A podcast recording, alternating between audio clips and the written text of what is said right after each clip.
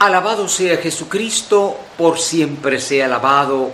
Hermanos, vivamos la vida nueva, a la que nos mueve el Espíritu resucitado, el Espíritu Santo. Aleluya. También hoy celebramos una solemnidad, una fiesta grandísima, de las más grandes del año, la solemnidad de Pentecostés. Inclusive ayer preparamos esta celebración con la famosa vigilia de Pentecostés. La iglesia ora para que descienda el Espíritu Santo. Alguno pregunta, pero ¿no vino ya una vez el Espíritu Santo? ¿No lo recibí con el bautismo? Sí, es cierto. Pero oramos cada año para que se despierte, para que se avive ese Espíritu Santo y ese Espíritu Santo verdaderamente nos ayude a vivir una vida nueva. Qué importante porque Pentecostés, que quiere decir los 50 días, mm, pues era una fiesta agrícola, se sembraba la semilla de trigo y a los 50 días se recogía la primicia, o sea, los primeros frutos. Y Jesucristo es naturalmente la semilla que cayó y murió, y el primer fruto de Jesucristo es el Espíritu Santo. Por eso se nos cuenta que estaban todos reunidos en el cenáculo y cuando desciende el Espíritu Santo como fuego, entonces ¿qué sucede? Sucede que todos comprendían el mismo mensaje, lo comprendían en diversas culturas. Babel fue lo contrario, todos se confundieron en sus lenguas, nadie se entendía.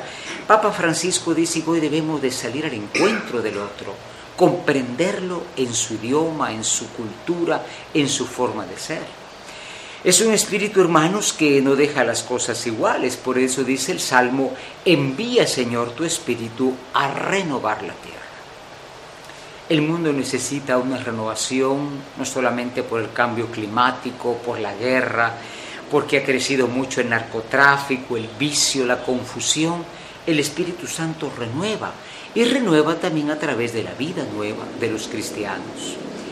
El Espíritu Santo no es algo que se manipula. Aparecen en televisión personajes que tiran el Espíritu Santo y la gente cae al suelo con contorsiones. Eso es un teatro. El Espíritu Santo lo tuvieron los santos. Santo hermano Pedro, Teresa de Calcuta, Francisco de Asís, que no hacían cosas raras, amaban, y cuidaban de los pobres. Vivían la caridad, que es el fruto más excelente del Espíritu Santo. En una comunidad hay muchos carismas, hay quien sabe hacer una cosa, quien sabe otra. Lo importante es la unidad de los dones del Espíritu Santo.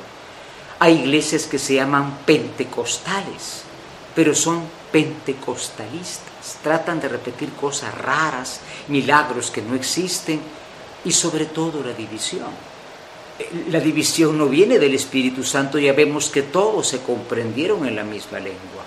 Por eso decimos la iglesia una, santa, católica y apostólica. En fin, se trata, hermanos, no de tener al Espíritu Santo como producto de cosas extrañas, sino los dones del Espíritu Santo y sobre todo los frutos, los frutos que son la bondad, la generosidad, la paciencia, la mansedumbre. Leamos esto que nos dice la carta a los Gálatas en el capítulo 5 y veremos cuáles son los dones y sobre todo los frutos del Espíritu Santo. Jesús termina hoy apareciéndose a sus discípulos y les da dos regalos, el don de la paz. La paz es esa nueva situación que tenemos con Dios. Ya no somos huérfanos, somos sus hijos ya no somos enemigos, somos amigos de Dios. Y también les da el don del Espíritu Santo para que perdonen los pecados. Hay muchos que no creen en el sacramento de la confesión. Yo me entiendo solo con Dios. Lee bien la Biblia. Y dice lo que ustedes perdonen será perdonado, lo que no, no. Quiere decir la iglesia tiene en el mundo el servicio del perdón, fruto del Espíritu Santo. Vivamos el don del Espíritu Santo Animemos el Espíritu Santo con la oración y sobre todo con la caridad y tendremos una vida nueva en Jesucristo. Nos lo conceda María, templo del Espíritu Santo. Amén.